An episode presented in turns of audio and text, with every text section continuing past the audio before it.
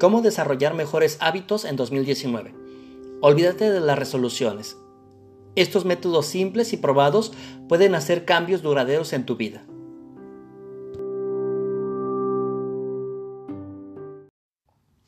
Justo todo el mundo quiere cultivar mejores hábitos. El problema es que muy pocos de nosotros queremos hacer el trabajo para que esto se haga en realidad. Esperamos a que se desarrollen mágicamente, que un día nos despertemos temprano sin siquiera tocar el despertador y nos vayamos directamente al gimnasio. Luego tomaremos un desayuno saludable y nos sentaremos con ese proyecto creativo que hemos estado posponiendo durante meses. En algún momento nuestro deseo de fumar, mentir o quejarnos desaparecerá misteriosamente. Pero en serio, esto nunca le ha sucedido a nadie y nunca va a suceder. Esto es lo que inspiró la famosa cita de Epicteto hace dos mil años. ¿Cuánto tiempo vas a esperar antes de exigir lo mejor para ti? ¿Realmente te estás preguntando cuánto tiempo más vas a seguir esperando hasta lograr hacerlo? Sé que quiero comer mejor y estar más presente. Durante mucho tiempo he querido hacer ejercicio todos los días. También quiero trabajar menos y pasar menos tiempo revisando mi teléfono. Quiero empezar a decir que no, así como puedo decir sí a las cosas que he estado posponiendo pero he querido hacer estos cambios durante mucho tiempo. ¿Cómo transformo mis vagas esperanzas en realidad? Para empezar, necesito desarrollar mejores hábitos, una mejor responsabilidad y una visión más clara de mi vida cotidiana. Aquí están los pasos que estoy tomando. Todos estamos en miras de un nuevo año, y si no lo vamos a hacer ahora, ¿cuándo lo haremos? Piensa en pequeño, realmente pequeño. El escritor James Clear habla mucho sobre la idea de hábitos atómicos y tiene un libro realmente bueno sobre el mismo título. Un hábito atómico es un hábito pequeño que hace una enorme diferencia en tu vida. Habla acerca de cómo el equipo de ciclismo británico cambió completamente enfocándose en mejoras del 1% en cada área. Eso suena pequeño, pero se acumula y se suma de una manera considerable. Enfatiza el pensamiento pequeño con grandes hábitos. No te prometas que vas a leer más, en su lugar, comprométete a leer una página por día. Pensar en grande es genial, pero pensar en pequeño es más fácil. Y es más fácil si lo buscamos cuando se trata de comenzar. Porque una vez que comienzas, puedes construir. Crear un recordatorio físico. Un tótem físico puede hacer que el hábito o el estándar que se está tratando de mantener en algo más que una idea y eso ayuda y ayuda mucho. El autor y ministro Will Bowen tiene un sistema simple que ayuda a las personas a dejar de quejarse. Él le proporciona a cada miembro de su congregación un brazalete púrpura, y cada vez que se quejan cambian el brazalete de una muñeca a la otra. Este método es simple y directo y hace que sea fácil hacerse responsable. Sobre mi escritorio tengo una foto de Oliver Sacks. En el fondo tiene un cartel que dice no que le ayudó a recordarle, y ahora a mí, a usar esa poderosa palabra. Una de las razones por las que hicimos monedas para el Daily Zoic fue que cuando tienes algo físico que puedas tocar, te aterriza. Las monedas se hacen de la misma manera en cómo se invitaron las primeras fichas para alcohólicos anónimos, y representan la misma idea. Si tienes 10 años de sobriedad sentado en tu bolsillo y apretando en la mano, es menos probable que lo deseches para tomar una copa. Coloca tus suministros. Cuando llego a mi escritorio por la mañana, los tres diarios para los que escribo están ahí. Si quiero omitir el hábito, tengo que recogerlos y moverlos a un lado. Así que la mayoría de las mañanas no los muevo y escribo en ellos. Puedes usar esta misma estrategia si, por ejemplo, quieres comenzar a correr por la mañana. Coloca tus tenis, tu ropa para correr, tu chaqueta a un lado de la cama o en una puerta de la habitación para que puedas ponértelos de inmediato. Será menos probable que tomes la salida fácil y es más vergonzoso tenerlos que mover que empezar a hacer ese nuevo hábito. Aumentando nuevos hábitos en los viejos hábitos. En 2018 seguí diciéndome si quería contribuir más a mi comunidad y prestar servicios. Cuando me enteré de que alguien se ofreció como voluntario me decía a mí mismo, voy a empezar a hacer eso. Leí que William Axkill había renunciado a una gran parte de sus ingresos y pensó, vaya, me gustaría hacer algo así. Y entonces, por, supuesto, tampoco hice eso. Luego escuché de una entrevista con David Serandis, quien habló sobre cómo le gusta hacer largas caminatas y recoger la basura cerca de su casa. Salgo a pasear casi todas las mañanas. Es un hábito arraigado que es parte de mi rutina. Y boom, acabo de añadir un nuevo hábito recogiendo basura cuando voy caminando. Esto fue fácil porque ya había hecho el trabajo pesado, que era crear primero mi nuevo hábito. Ahora, ¿es más difícil? No, simplemente recojo la basura y ya tengo una bolsa a la mano. ¿Esta pequeña actividad salvará al mundo? Por supuesto que no, pero ayuda y puedo construir sobre eso.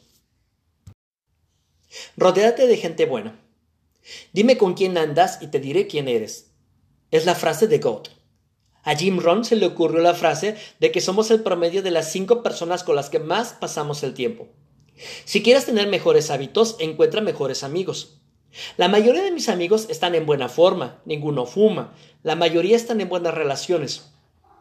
La mayoría parece que están rodeados de basura. Me siento inspirado para ser mejor porque estoy cerca de ellos y recibo muchas buenas ideas para hábitos y actividades. También me avergüenzo de no ser peor. Si empezara a resbalar, me destacaría. Comprométete con un desafío. En este año, piensa qué fue lo que hiciste y cuáles son esos hábitos que lograste dominar. Date cuenta que tener un desafío incrementa tu capacidad y a su vez incrementas también los riesgos. ¿Qué es lo que te permite ser mejor cada día? ¿Qué es lo que se te dificulta? Date cuenta que pequeños pasos hacen que hagas un largo camino. Quiero que revises cuál es esa forma que necesitas trabajar en ti que se dificulta cada vez que lo haces. Sin embargo, para el final del año habrás logrado cumplir este gran desafío.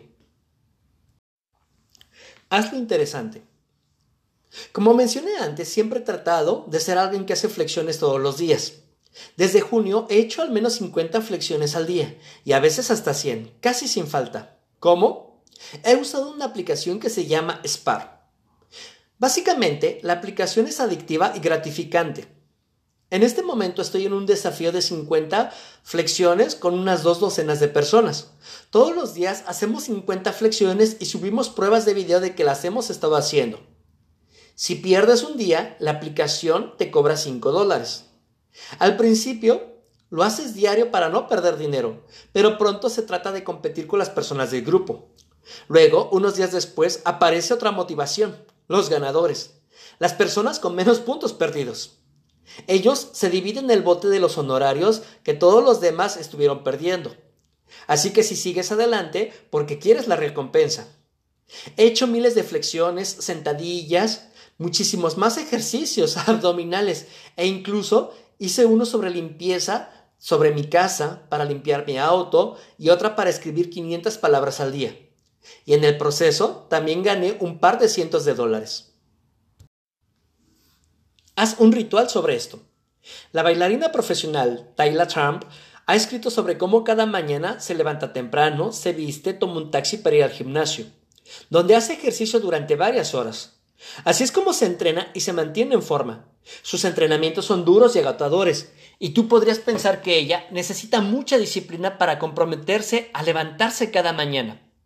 Pero como ella escribe en El hábito creativo, solo se tiene que subir al taxi. Solo es eso.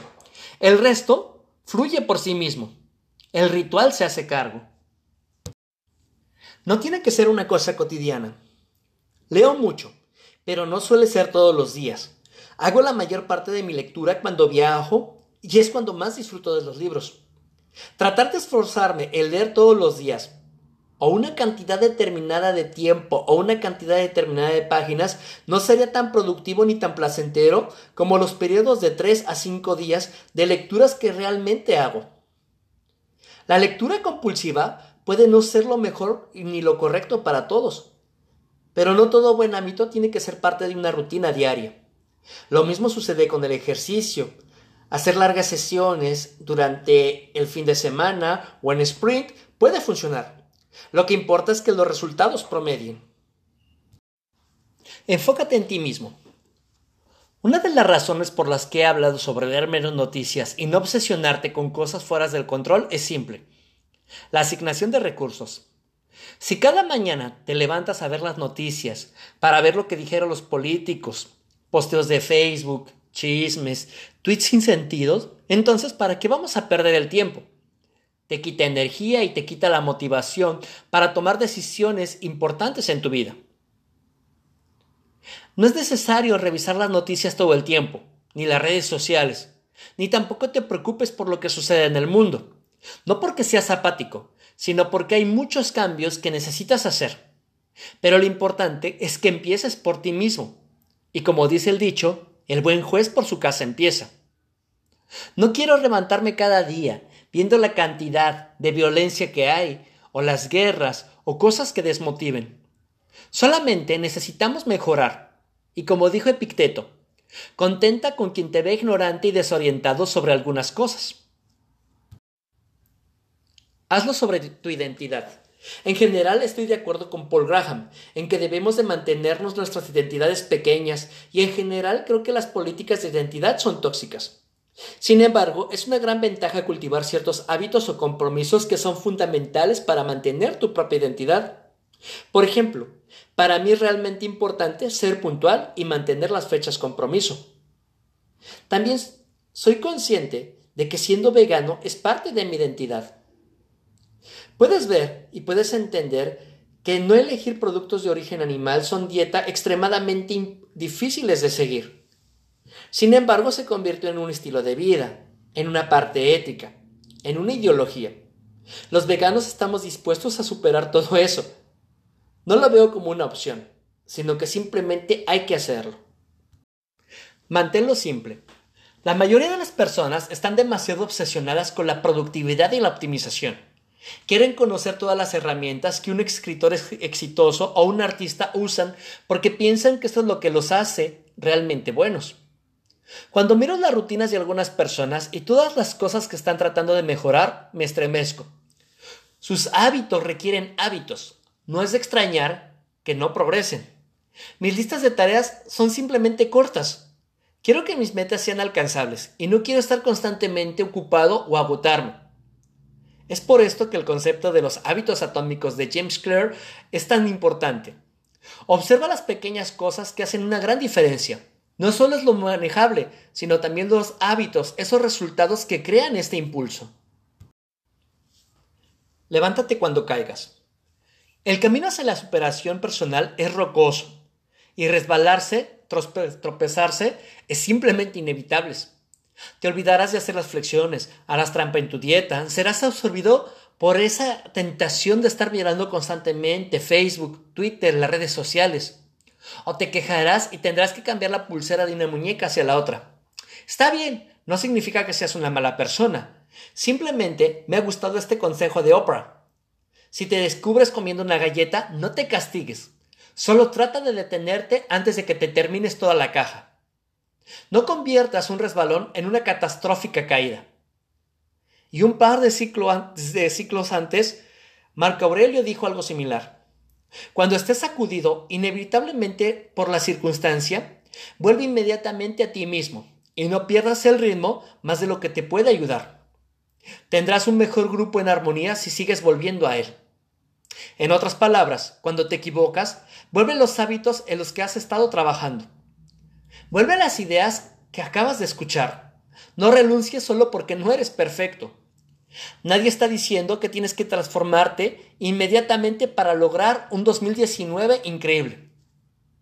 Pero si no estás progresando hacia la persona que quieres ser, entonces ¿qué estás haciendo? Y lo más importante, ¿cuándo planeas hacerlo? Te dejaré con Epicteto una vez más, quien escribió tan elocuentemente sobre cómo alimentar la hoguera con el hábito correcto. Es el pasaje perfecto para recitar, ya que nos proponemos comenzar con un nuevo año, con suerte y como mejores personas. A partir de ahora, resuelve vivir como un adulto que estás progresando. Y haz lo que creas mejor como una ley que nunca dejaste a un lado. Y siempre que encuentres algo que sea difícil o que no sea placentero, o que tengas una alta o baja consideración, recuerda que el momento es ahora.